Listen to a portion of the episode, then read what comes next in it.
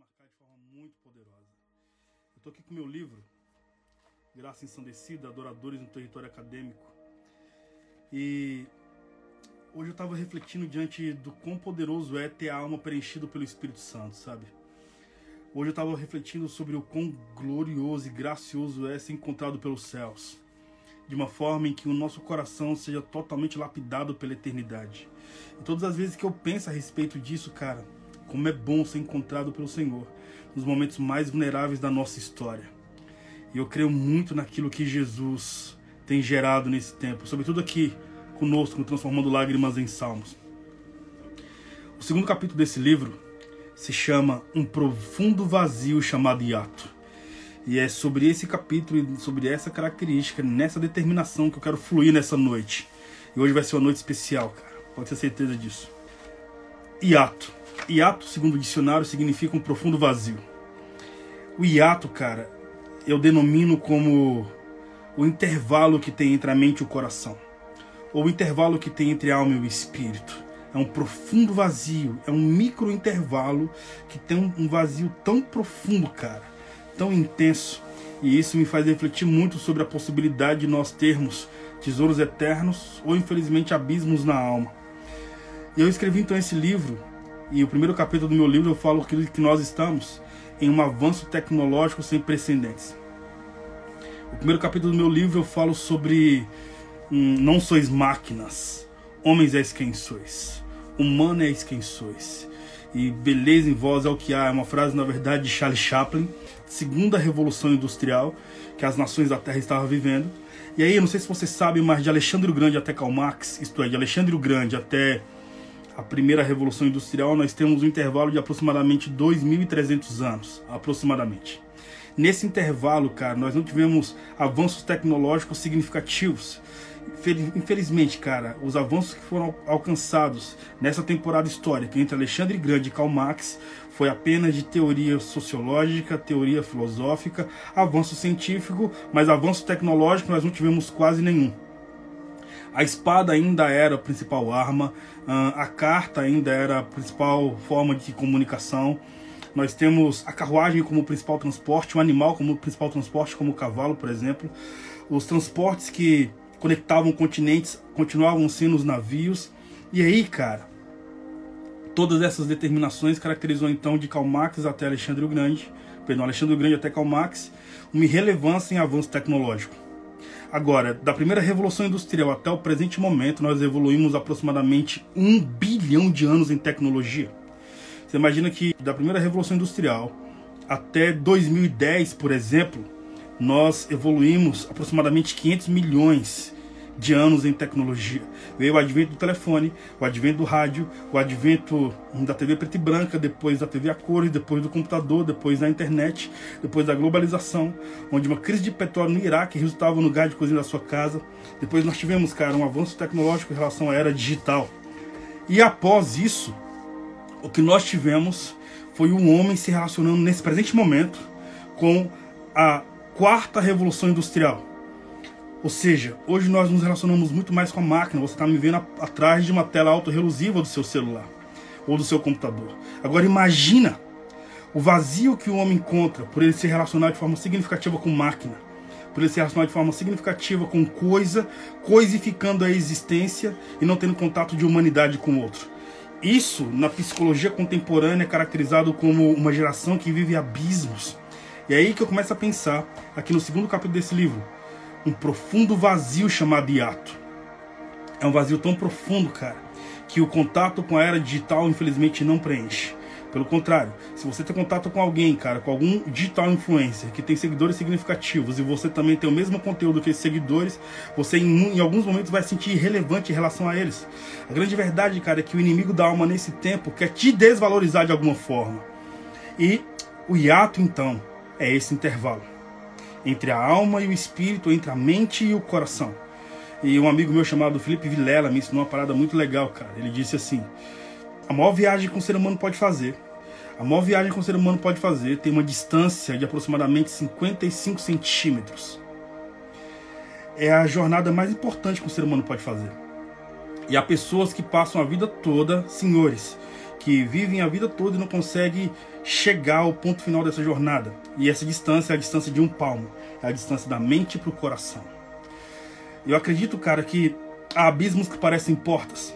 Se o Espírito Santo não preencher o seu vazio, infelizmente esse vazio vai se tornar tão grande, cara, tão profundo que vai ser inabitável. Hoje, eu transformando lágrimas em salmos, eu profetizo em nome de Jesus, cara, que a sua vida vai ser marcada de glória e de graça e que seu coração vai ser abraçado pela eternidade de uma forma como você nunca foi abraçado antes. Eu realmente creio num tempo, cara, profético, onde nós podemos fluir de forma significativa e redentiva, porque nós encontramos Jesus, porque pela força dos nossos braços não existe possibilidade de nós continuarmos, porque nós reconhecemos que nós somos vulneráveis e fracos diante da, da irrelevância da nossa jornada. E aí, eu falo algumas palavras, cara, que eu gostaria de compartilhar com você, porque hoje eu quero receber um amigo que ele foi o meu discipulador no início dos anos 2000 até chegar ali aproximadamente 2009. E muito do perfil e do cristão que sou, eu herdei do legado desse cara. E para mim ele é uma voz tão relevante, cara, que eu quero compartilhar com vocês a porção que existe na vida dele. Eu tenho certeza que você vai ser abençoado como eu fui abençoado durante todos os anos de contato com esse cara. Antes disso, deixa eu só ler algumas palavras que eu coloquei no meu livro. É nessa lacuna, nesse ato, que o inimigo trabalha para conquistar e preencher esse espaço. E caso consiga, transformará os mais belos jardins em regiões desérticas. Transformará palácios em ruínas, romances em tragédias. E o que antes era um lugar de descanso se converterá em calabouço. Porém, quando preenchido por Jesus, através do Espírito Santo, fazendo morada em nós, esse ato se converterá em carruagem, trazendo à existência as maravilhas do reino dos céus. E assim que essas porções são expostas, vemos então marginais transformando-se em príncipes, guerrilheiros e assassinos tornando-se verdadeiros cavalheiros em plena evidência do reino de Deus. Diante disso, eu quero te dizer: eu não faço ideia como está a sua jornada, mas eu tenho uma, uma, uma expressão de vida e de graça no meu coração, sabendo que Jesus é aquele cara que, quando encontra a nossa vida, ele pode fazer com que nossas lágrimas se transformem em salmos a partir da superação da nossa existência. Então, quero te apresentar um amigo querido. Te receber. Aí, meu amigo? o prazer é meu, cara. Nós vivíamos reuniões de orações, cara. Toda quinta-feira nós íamos para a igreja volta de 10 horas da noite, nós saímos a pé da nossa casa, íamos para a igreja, um espaço de 4, 7 quilômetros aproximadamente. E quando nós nos encontrávamos na igreja toda quinta-feira, nós fluímos até de madrugada, cara, rasgando os céus em adoração. E muito do que eu carrego hoje como porção de vida cristã, eu aprendi com esse cara. E eu fiz questão de convidar ele para ele fazer parte dessa sessão conosco, transformando lágrimas em salmos, porque a porção que existe sobre a vida dele, eu gostaria muito que todos nós recebêssemos. Então, meu amigo, eu gostaria que você derramasse essa porção que os céus permitiu você ter, porque eu estou muito empolgado com tudo que Jesus vai derramar hoje. Amém. Pô, amigo, obrigado, cara, pelo, pelo convite, viu? Eu fico muito honrado, eu fico muito feliz, realmente, é, de participar de uma conversa que, que pode ser tão, tão frutífera, né, para todo mundo que está acompanhando. Quando você falou de transformar é, lágrimas em salmos, a primeira coisa que vem na minha cabeça é que é uma espécie de, de transformação metafísica, né? Quase uma alquimia metafísica, né? Você pegar uma substância e transformar em outra substância, né? Quase isso. Tamanho a, a tamanha a discrepância, né? Dessas, dessas duas coisas, né? É quase transformar um estado de espírito em outro. E eu acabei lembrando quase que de imediato de um texto que está lá em João 2, quando você falou em transformar lágrimas em salmos, eu lembro de, do texto que fala para é, do texto de Jesus, né, que mostra Jesus transformando água em vinho. E eu tinha lido ele semana passada, se eu não me engano. E fui ler de novo porque senti uma curiosidade de perceber algumas nuances, né, dessa de, desse processo de transformação, né? E eu percebi, cara, que existe uma uma uma coisa muito parecida com os dias que a gente vive, né? Na verdade, com, com a humanidade em si. Então, esse texto da, das bodas de Canaã, ele começa com uma, com uma constatação, né? Acabou o vinho. Acabou, não é, não é que corre o risco de acabar. Não é que você fica pensando, caramba, como será se, se acabar o vinho? Como seria? Não, acabou o vinho. E, e as constatações da vida, elas colocam a gente para olhar de frente para a realidade, né? Isso é uma coisa que eu sempre tento perceber no texto, né? O que, que o texto propõe para que eu enxergue a minha realidade, né? Enquanto eu leio o texto.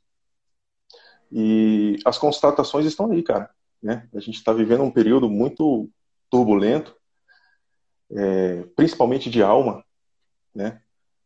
Algumas pessoas estão bem, graças a Deus, algumas outras estão tendo que enfrentar desafios que talvez nunca tiveram que, que enfrentar, mas acima de tudo, a alma ela está sendo balançada pela pelo choque de realidade, né? pelas constatações. Aconteceu e a gente está aqui e a gente tem que lidar com isso. Não é um se, não é uma possibilidade, é um aqui e agora, né? E o que mais me chama atenção nesse texto da, da transformação da água em vinho é que ele não consegue, ele não consegue, não, ele não permite que você precise o momento exato da transformação.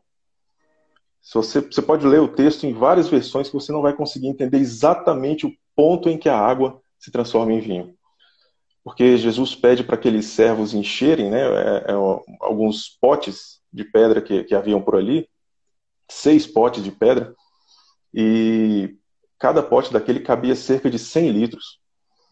Então, você imagina a, a logística, né? Porque os caras tiveram que trazer talvez de 10 em 10 litros, de 5 em 5, a gente não sabe, né? Não tinha mangueira. E, e a, a, enquanto eles não encheram os seis potes, ou seja, os 600 litros de água, é, Jesus não, não se manifestou em mais nada. Ele esperou, né? Então eu imagino que pelo menos aí um, uma hora nesse processo aí foi, foi o tempo, pelo menos, né, para encher aqueles seis potes, né? E só quando ele termina é que ele dá uma segunda ordem, né? A primeira foi encham esses potes e a segunda foi agora tire um pouco tire um pouco dessa água e leve para o mestre de cerimônias. E o mestre de cerimônias prova e fica impressionado, né? E a gente conhece bem aquela, aquela frase que ele fala, né? Ele vai falar com o noivo, é, todo mundo serve o bom vinho no início, né? E depois serve o vinho inferior. E você fez o contrário, você guardou o melhor vinho para esse momento. E o que mais me chama a atenção é, é, é exatamente o versículo 9, porque ele mostra o encontro desse servo que foi levar água com o mestre Sala. Porque o texto diz assim: quando o mestre Sala provou a água transformada em vinho, ele não sabia de onde ela veio, mas os servos sabiam de onde eles tinham tirado a água. Uau, então, em algum momento, cara, entre o cara que tira a água e o cara que bebe o vinho, a transformação aconteceu. Uau, e a gente não sabe é, é, precisar isso. Né? A gente não sabe exatamente onde foi que aconteceu. O que a gente sabe é que um cara sabia que ele tirou água e o outro cara sabia que ele bebeu vinho. Ah. Né?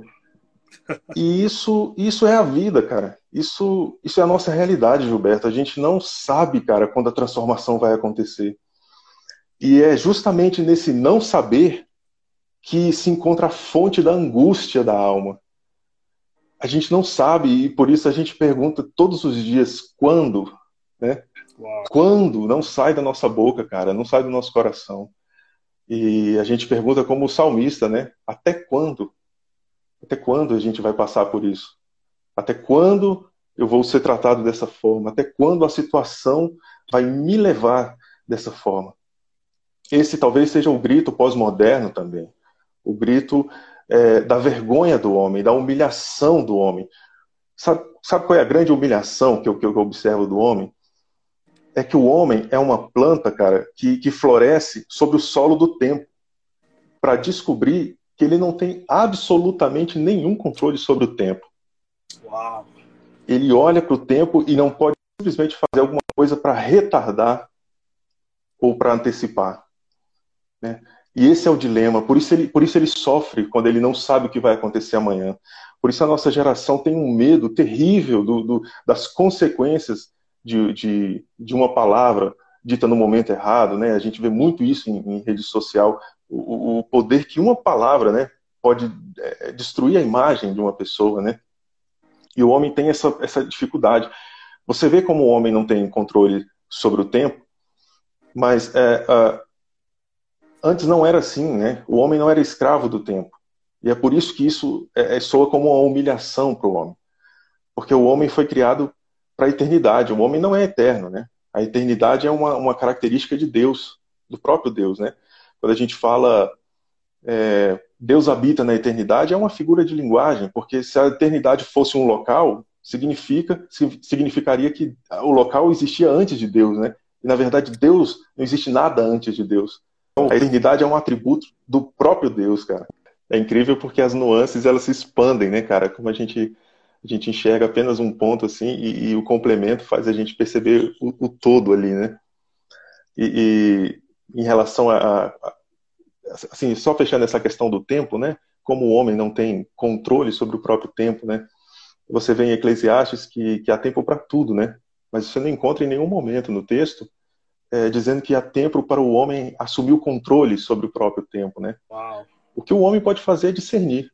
Então, se é tempo de abraçar, e o homem discerne que é tempo de abraçar e abraça, ele é, é, é abençoado. Mas se é tempo de abraçar e ele não abraça, ele é penalizado.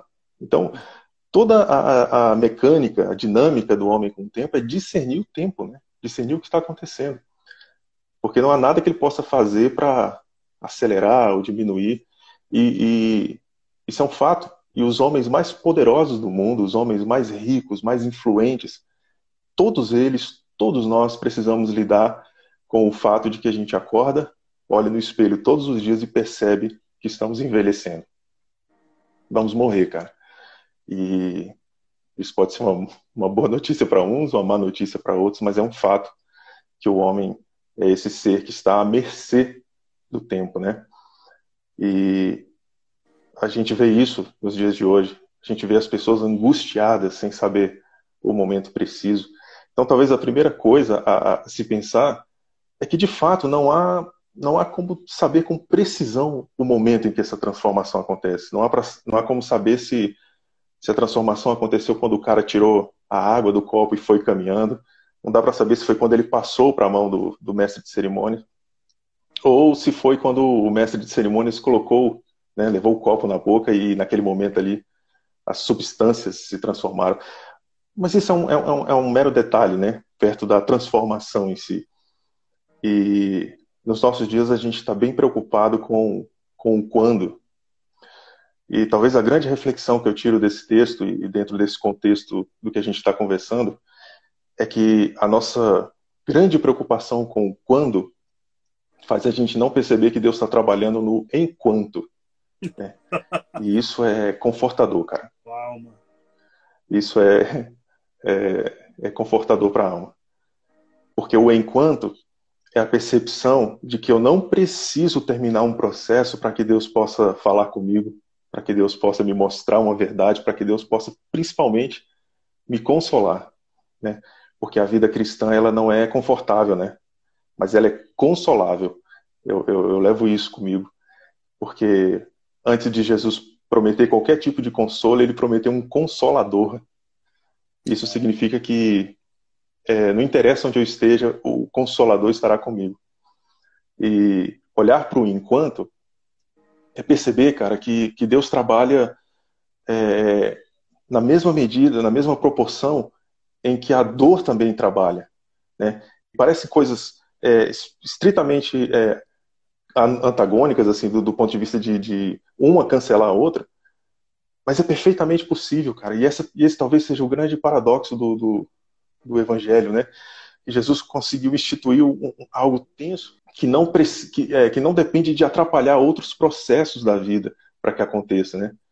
E, e, falta um pouco disso da gente, né? De olhar para o enquanto, né? Enquanto é, enquanto é, tá difícil suportar um, um abandono, uma traição, tá difícil suportar um, um, a falta de dinheiro, de recursos, está difícil suportar talvez é, uma doença, um diagnóstico, né, de uma de uma doença descoberta recentemente, enquanto está difícil, também é possível haver consolo, haver esse esse esse bálsamo de Deus, né? E no fundo, cara, lá, lá na frente, quando a gente passa pela crise e, e olha para trás, o que a gente lembra é exatamente desses momentos, cara, em que Deus nos visitou, em que a gente chorou se rasgando no chão perante o Deus e, e, e Ele se manifestou a nós, seja com um abraço, seja com uma palavra, seja com é, é, paz de espírito. Né? Lá na frente a gente não lembra do processo inteiro, mas a gente lembra exatamente daquele local que a gente, é, é, daquele dia talvez que a gente se derramou e Deus nos visitou, né? O quando ele fala muito, ele fala muito sobre terminar um processo e partir para outro, né? Muitas vezes a gente escuta assim, ah, Deus está me levando para o vale para me ensinar a, a viver no topo da montanha, né? Isso é lindo, mas só não é verdadeiro. Porque, no fundo, se você chegasse no topo e não precisasse mais é, aprender nada, tá tudo bem.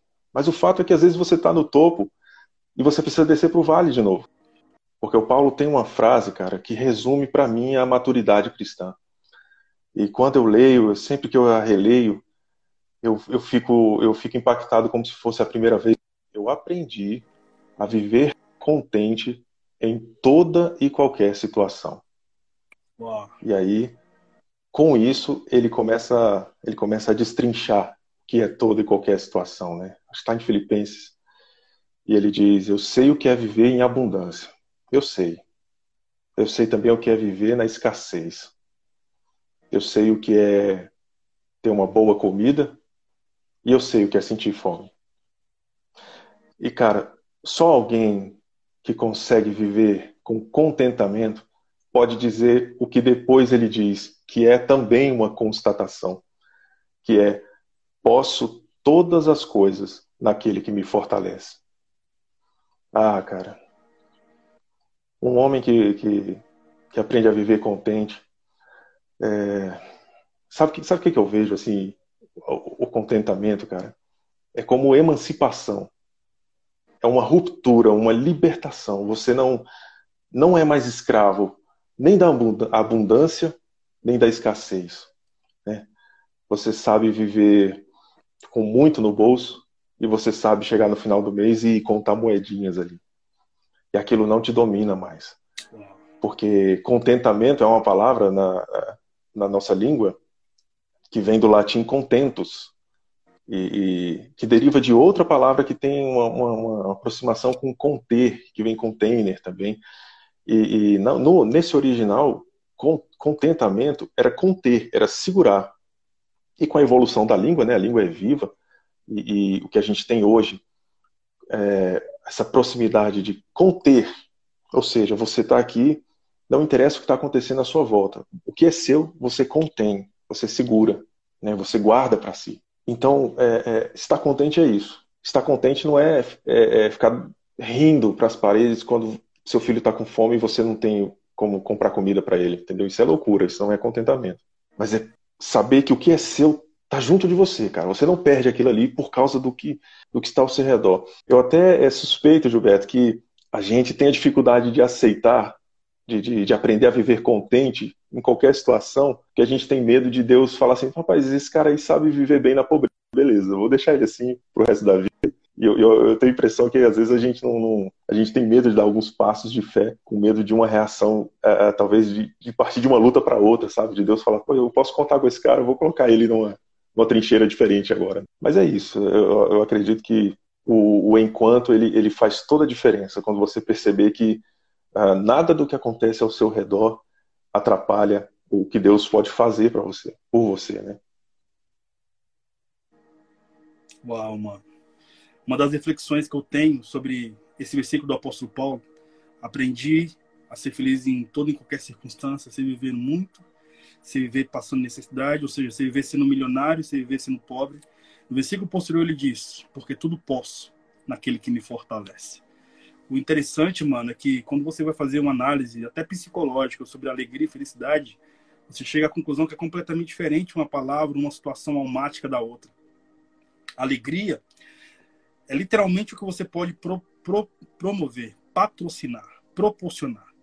Alegria, cara, é quando você, quando o seu bolso pode comprar momentos. Então, por exemplo, alegria é uma mulher, cara, que tem cicatrizes no seu rosto, mas uma bela maquiagem, cara, enfim, esconde as cicatrizes. E todo mundo a elogia, e ela fica extremamente alegre.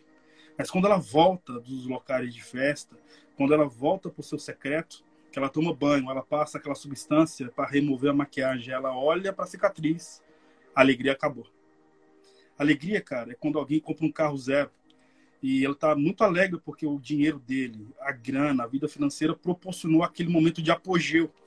Mas ao decorrer do tempo, vai sair um carro mais relevante e a alegria, a celebração daquele micro momento vai ser evaporada. Isso é alegria. A alegria passa. O espírito não. O, o perdão. A felicidade é patrocinada a partir do reino do espírito. Felicidade é você ter tudo e você tá extremamente feliz, cara. E você, cara, infelizmente morar no gueto numa situação muito delicada e você também tem um sorriso para presentear. Felicidade é um estado de espírito, cara. É literalmente proporcionar um momento de eternidade, olha só, um micro momento de eternidade em uma vida toda. Porque a nossa vida vai até 80 anos, 90 anos, 100 anos por cada longevidade do homem contemporâneo. É um fragmento diante do que é assunto eterno, cara, diante da beleza do Kairos de Deus. E quando nós, cara, mergulhamos na realidade do reino dos céus e compreendemos, cara, que o sofrimento que eu vivo em uma estação da vida não corresponde a uma biografia toda, é possível então trazer a conclusão que é nesse momento que a gente vai transformar salmos, cara, a partir das lágrimas. Eu tenho um livro aqui, mano, que foi você que me presenteou. Talvez você nem se lembre disso. Esse aqui, ó. O Perfil de Três Reis. Esse livro você me presenteou em 2005, cara. Esse livro conta a história dos três reis, né? Davi, Saul e Absalão. E é inevitável falar de transformar lágrimas em salmos diante de tanta coisa que eu aprendi com você, mano, sobre Davi. Eu me lembro que em um discipulado com você em 2004, brother. Talvez você nem se lembre disso. Você falou algo para mim que me marcou de uma forma tão eterna, cara, que eu volto a repetir agora em 2020. Você falando que Davi, após destrinchar a jornada dele, a carreira dele, após ele ter os seus valentes na caverna de Adulão, e coincidentemente eu falei sobre isso ontem, conversando com o Alessandro Vilas Boas. Cara, de repente Davi vai conquistar outros territórios de, de, de homens é, sem honra, homens que infelizmente não tinham dignidade social, os caras tornaram os valentes de Davi. E quando Davi vai conquistando territórios, com 10 anos em paz no seu reinado, a história diz, cara, que ele escuta a voz de um gigante. Não sei se você lembra, você ministrou isso em 2004. Quando ele escuta a voz do gigante, ele para e diz: Uau, mas eu matei esse cara. Esse cara não é Golias? E na verdade era o irmão de Golias que estava gritando. Talvez tentando uh, proporcionar vingança, cara. E geralmente na vida da mesma forma, cara. As batalhas que nós vencemos ontem, muitas batalhas que Davi venceu, foram as batalhas que ele lutou porque ele tinha Deus. Deus fez com que ele lutasse as batalhas que ele nunca desejou lutar, inclusive. Ele só lutou por causa de Deus. Mas há inimigos que a gente enfrenta no presente momento, que na verdade são como os fantasmas, são muito semelhantes ao, ao, às lutas que nós vencemos no passado. Eu gostaria, cara, com sua permissão, brother, que nós viéssemos é, refletir também nessa configuração. Não sei se você, se você se lembra da beleza desse livro, O Perfil de Três Reis, que fala sobretudo da, das angústias de Davi das conquistas. Cara, de lembro demais. No meu da... é, é um livro de cabeceira até hoje. Eu fui muito consolado por esse livro, sabe? É, no, num período, num período muito difícil da minha vida. E logo nas primeiras páginas, ele, esse livro é pequeno, né? É, você lê ele numa sentada. E nas primeiras páginas tem uma parte que diz assim que Davi ele, ele inaugurava um novo momento porque Deus é, Deus estava formando uma escola, né? Deus tinha muitos é, é, candidatos a entrar nessa escola, mas poucos saem dessa escola. E é uma escola do quebrantamento, né? Porque Deus desejava um homem quebrado. E eu lia isso e eu chorava, chorava, porque, porque parecia que ele estava falando com é, Davi com toda a dificuldade, né? Com toda, com toda a pressão em cima dele. Ele nunca perdeu aquela essência de é, acender uma fogueirinha ali, pegar a harpa, né? Que talvez fosse a, o instrumento mais forte que ele tivesse. Não foi uma espada, não foi um, uma funda, mas uma harpa, né? E com aquela harpa ele realmente fluía e ele subia. E, e o próprio livro fala que ele ele é, é inaugurou cantos, né? Cânticos que os próprios de Deus para receber do homem, né? Aquilo que o homem entrega com um coração quebrantado e contrito, né? É um livro muito bom, cara. Eu recomendo para todo mundo, até, até os dias de hoje. Se você quiser saber a essência, né? Do que é submissão, do que é obediência bíblica, esse é um, esse é um excelente material. E o, e o maravilhoso, mano, é que parece que a humildade, a escola da simplicidade. Um homem que, que tem um processo na sua biografia, um processo de dor vencido, um processo de cavernas e vales, como foi Davi, proporcionou na jornada dele a possibilidade e a autoridade para ele dominar o cedro como rei. E no livro também fala, mano, o quanto Deus moeu Davi para assassinar o Saul que morava dentro de Davi, expressando também o quão glorioso são os momentos de angústia, mano. Angústia é muito ruim, cara, para quem já passou por depressão. Eu venci depressão recentemente, já falei isso muitas vezes aqui, síndrome do pânico, até desejo de suicídio, cara. Sentir angústia é ruim, porque é uma dor que não passa, não sai. Sentir tristeza é bom. Por isso que, por isso que Salomão disse: uh, Mas vale a tristeza do rosto que o sorriso, porque com a tristeza do rosto se faz melhor o coração. Porém, mano, as tristezas que, e as angústias que Davi vivia, por isso que os dez primeiros salmos de Davi, você vai ver sempre ele melancólico, falando que chorava em sua cama, sobretudo Salmos capítulo Salmo 6, e os primeiros capítulos de os primeiros, perdão, versículos do capítulo 6 diz: Senhor, minha alma está profundamente angustiada. Todos os dias, minha cama, ela se encharca com minhas lágrimas. E a partir desse momento de é. angústia, ele faz salmos ao Senhor. Ou seja, ele desabafa. Eu sempre, sempre aconselho, Francisco, para a galera que me procura aconselhamento. E hoje tem acontecido muito a partir das redes sociais. Eu recebi, cara, mais Cara, não tô brincando, recebi mensagens de pessoas extremamente angustiadas, depressivas, que não têm mais possibilidade de nem sair da cama, cara, por causa de, de arquivos do passado. E porque venceram situações da infância, chegaram na adolescência, passaram pela mesma angústia, chegaram na fase adulta, passaram sobre a mesma angústia, chegou na, na fase da, da, da, de ser pais, terem seus filhos, passaram sobre a mesma angústia. Isso me dá uma reflexão, mano. A vida não foi feita para nós desistirmos de lutar. Temos que lutar, mano, porque as batalhas virão. E na boa, sofrimento é um luxo que nós não podemos ter. E é todo dia levantando nossa cabeça, sacudindo a poeira, dando a volta por cima. Porque vai chegar um dia que o Senhor vai nos reconhecer, cara. Porque nós vencemos processos. E porque vencemos os processos, nós somos dignos de sentar na cadeira do rei como um cedro, como fez Davi. E isso acontece a partir da atmosfera da adoração. É, do, do dia que Davi é ungido rei, né, que o óleo desce na sua cabeça, até o dia que Davi senta no trono, são aproximadamente 12 a 13 anos de, de distância. E, e, quem em sã consciência imaginaria isso, né, cara? Quem, quem poderia imaginar que depois de uma unção você viveria a, a pior década da sua vida? Né? A ponto de, de fazer do próprio travesseiro, como você falou aí, seu melhor amigo, né? Ah, o travesseiro amanhecia encharcado. Inclusive tem um, tem, um, tem um versículo que ele fala que ele não tinha nem mais força para chorar, né? Depois de alguns processos como esse. Então ninguém imagina, cara, o que, que, que pode acontecer, né? Às vezes parece que você chegou no topo, né? Opa, foi ungido, né? E, e depois disso você vai encarar aí só 12 anos aí de, de fuga e de, de, de tristezas e de abandonos. Vão te chamar de louco, vão te chamar de, de, de ladrão, de assassino, enfim.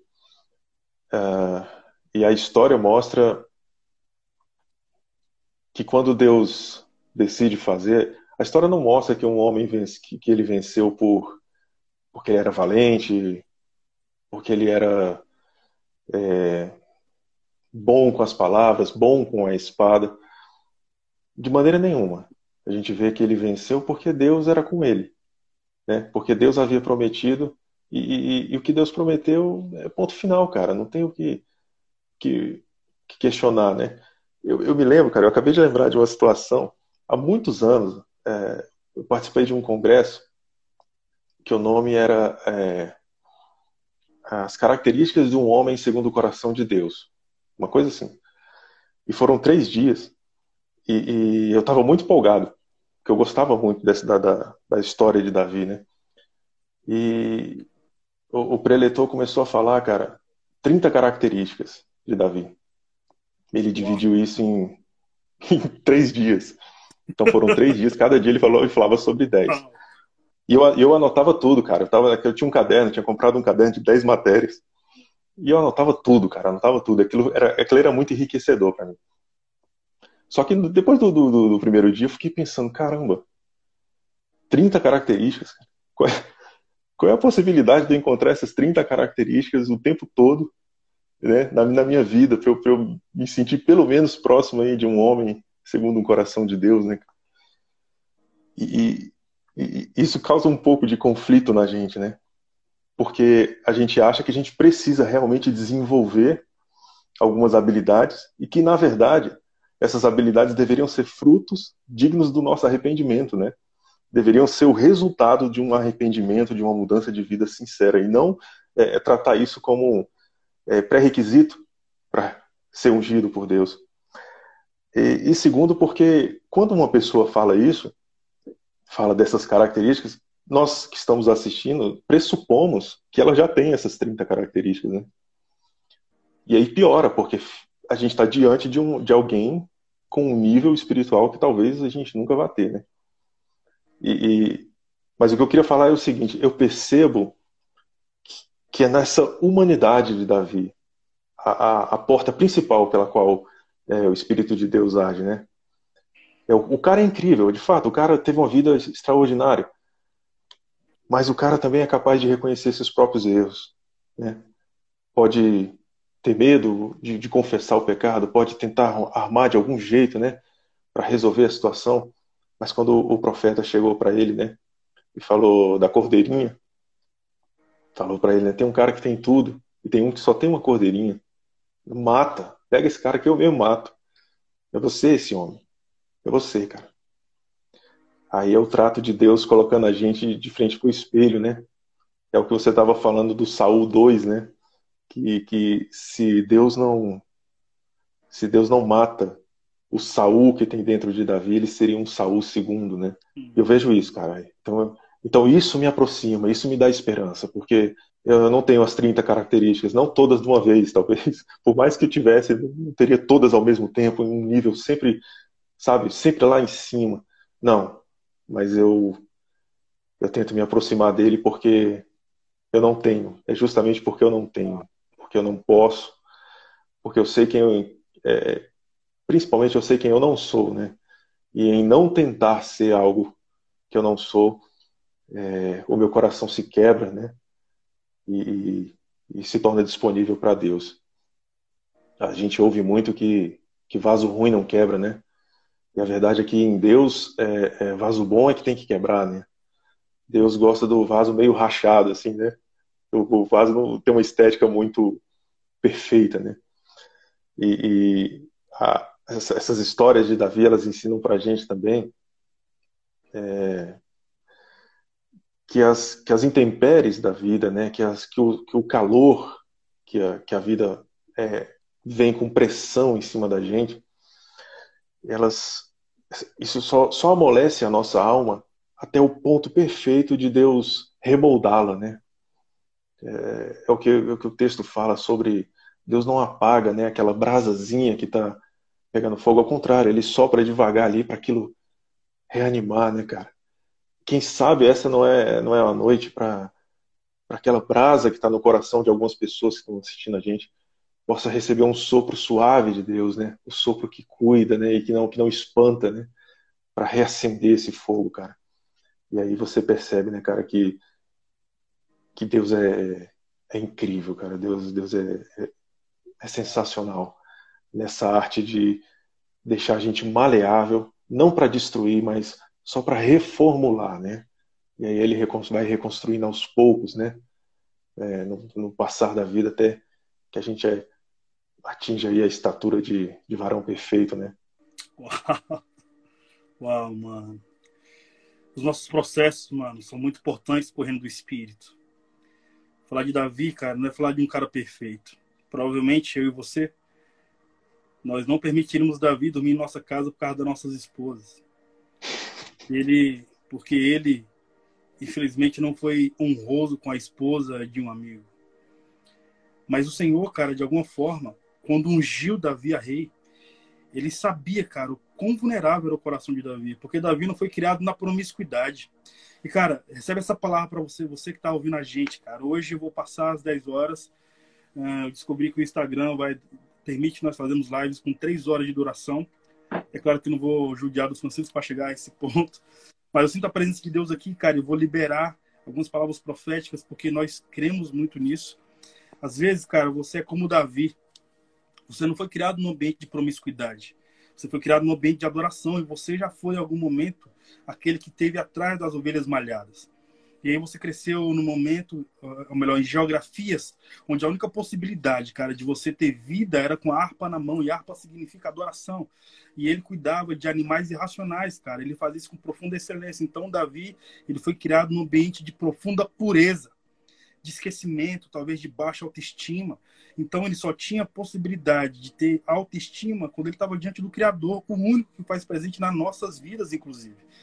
E aí a historiografia ou a biografia bíblica afirma que ele foi escolhido e ele não foi escolhido por causa da aparência. Eu também comentei sobre isso ontem, quando o profeta Samuel diz: "Acabaram-se os moços". Aí Jessé, mano, o pai dele, Francisco diz: "Não, mano, ainda falta o menor". Mano, Deus escolhe os menores. Nos versículos anteriores, nós vemos o profeta Samuel sendo, sendo, sendo impactado pelo Espírito. E o Senhor diz para ele, cara, você não vai ungir alguém pela aparência física, porque eu não vejo como o homem vê. Enquanto você vê a aparência, eu vejo o coração. E eu quero dizer para você que está assistindo a gente, cara, você que não tem marcas, talvez não tem marcas marginais de uma vida gerada de promiscuidade ou de muitas aventuras. Talvez, cara, você foi como Davi, cresceu em ambientes puros, em ambientes de adoração, e você foi o cara que talvez solucionou muitos conflitos no reino de Deus. Mas o Senhor, cara, ele é tão soberano e generoso que ele não mede você por um instante de falha. Ele, ele avalia você pelo aquilo que foi escrito e está arquivado nas tábuas da eternidade.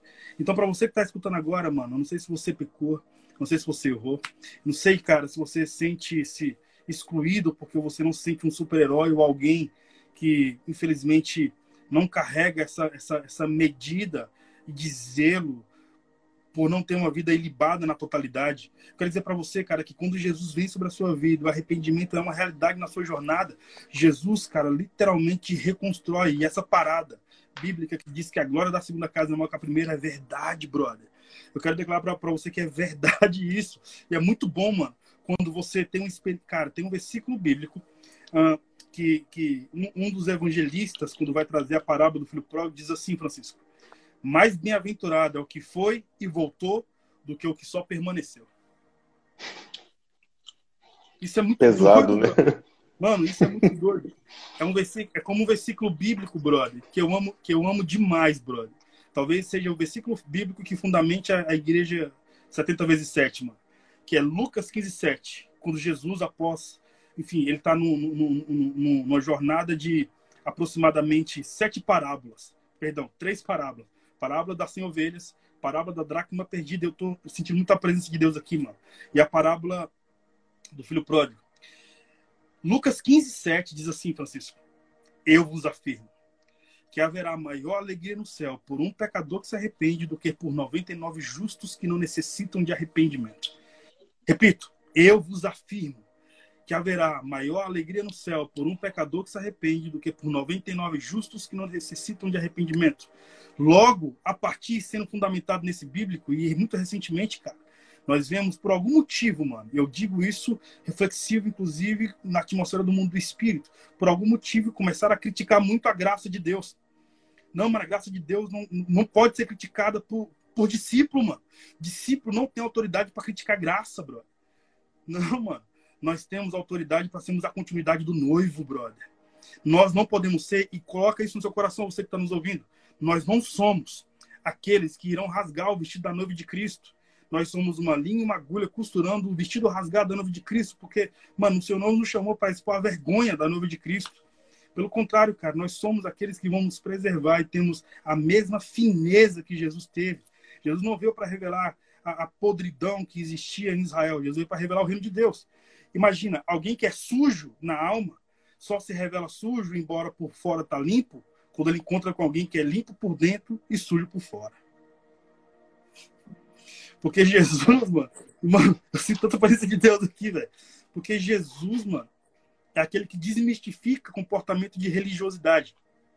E para nós continuarmos fluindo nisso, Francisco, se você permitir, mano, eu só quero trazer uma realidade bíblica que é muito doida, brother. Que é claro. é personificada no, que é personificada no, no, no, bom samaritano. Lucas, se não me engano, é Lucas 10, 25, que fala sobre a parábola do bom, do bom samaritano. Que traz uma reflexão, mano, que é tão poderosa que diz assim, e eu decorei os versículos, é, porque eu preguei muito sobre isso. Diz assim, mano. Um homem descia de Jerusalém e foi para caminho de Jericó. Enquanto ele estava nesse caminho, veio assaltantes, o espancaram e deixaram ele quase morto. Naquele mesmo caminho veio também um sacerdote. Vendo o moribundo, passou a largos passos preferindo adorar. Ao mesmo momento veio também um levita, que também vendo o moribundo, passou a largos passos preferindo ir para o templo adorar. Aí ele diz assim, Jesus dizendo, mas veio um samaritano. E quando viu esse moribundo, assumiu ele e colocou azeite e vinho. Você falou de vinho, transformar água em vinho. Você colocou azeite e vinho em sua ferida. Olha isso, mano. Olha que texto filosófico. Você sabe que as parábolas de Jesus são textos filosóficos. E eu amo essa parada. Porque, embora Jesus não é, ninguém se sabe se ele escreveu um livro, ninguém sabe se ele falava outro idioma, ele possui uma erudição, cara, que obviamente não era humana. E aí, mano, o texto diz assim: a, palavra, a, a etimologia da palavra Jerusalém significa habitação da paz. Jericó significa a cidade mais antiga do mundo. E olha o texto filosófico de Jesus. O homem se existencializou em paz, ou seja, o homem saiu de Jerusalém e foi para caminho de Jericó. Então, o homem, a humanidade se existencializou em paz, pegou caminhos antigos indo para Jericó e encontrou com o diabo, com o inimigo da alma. E quando você, cara, decide pegar os mesmos passos de Adão, quando você encontra com o inimigo da alma, você vai ser quase morto. Porque quando o diabo pega alguém que viveu em paz a sua vida toda, assim como Davi, que, que foi gerado na atmosfera de adoração, e o inimigo da alma vem, mano, é inevitável, nós somos saqueados mesmo, mano. E, infelizmente, se você for desabafar suas feridas pro sistema religioso, cara, ele vai fazer das suas feridas um abismos tão profundos, mano, que inevitavelmente nós vamos nos suicidar como fez Judas. Sacou? E a Bíblia diz, mano, que, os, que o, o, sistema religioso, a partir dos sacerdotes, viu a humanidade caída nessa jornada chamada vida, e, os, e o sacerdote passou a largos passos preferindo para o templo adorar. Jesus ali sentencia o sistema religioso. Jesus diz: de igual modo vêm os levitas. Os levitas são aqueles que promovem na nossa vida a adoração. Ou melhor, nos, nos convida para a adoração. E Davi era um adorador. Sacou? E quem restaura Sim. a saúde do, do, daquele cara que foi saqueado pelo inimigo da alma, que pegou caminhos antigos, não foi o sistema religioso, mano. Foi um ser humano. Porque humano, humano compreende ser humano. E Jesus, obviamente, é esse próprio ser humano. Ele não veio como sacerdote. Por isso que ele não veio, cara, fazer, fazer apologia à religião. Jesus não veio como levita, por isso que ele não veio patrocinar o contexto de teologia judaizante. Jesus veio como homo sapiens. Aquele que o mundo não foi digno de recebê-lo, mano. Isso para mim é tão glorioso, mano. Porque dos personagens bíblicos, mano, por incrível que pareça, Davi e Jesus são os caras que a gente mais se identifica, mano. É. Interessante, né? É, é, essa identificação. E, e é bem, bem pro, pro lado da humanidade mesmo, né? Não tem superpoder, não tem é, conquistas que possam se comparar a, a, a, proximidade que a gente sente nesses personagens com a nossa vida quando ele, quando o Davi, por exemplo, é, é, confessa o pecado, né? Pequei, os meus ossos estão pesados. Né? Eu sinto como se eles estivessem me afundando, né, me, me, me comprimindo. E ao mesmo tempo, é, é, a compaixão de Jesus, né, enquanto, enquanto humano, né, na, na forma humana, né, melhor dizendo. Eu queria, eu queria você falou do, do, do, filho pródigo. Eu queria só, só lembrar uma, uma pensata assim que, que em um momento eu tive, falando dessas três ele, dessas três parábolas, né? A dracma que foi perdida, é, a ovelha que foi perdida e depois o filho, né? O filho se perdeu. E é interessante que nas duas primeiras parábolas há uma busca, né? A mulher descobre que perdeu e ela foi buscar. Ela procura, né? Até, até encontrar. Ah, o, o, pastor também, quando, quando percebe que uma ovelha se desgarrou, ele deixa as 99 em segurança. É importante dizer isso, ele deixa as 99 em segurança e ele vai procurar a que estava perdida. Mas o pai não vai atrás do filho pródigo.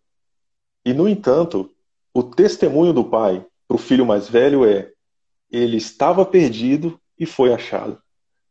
E aí a, a questão é: quem procurou o filho pródigo?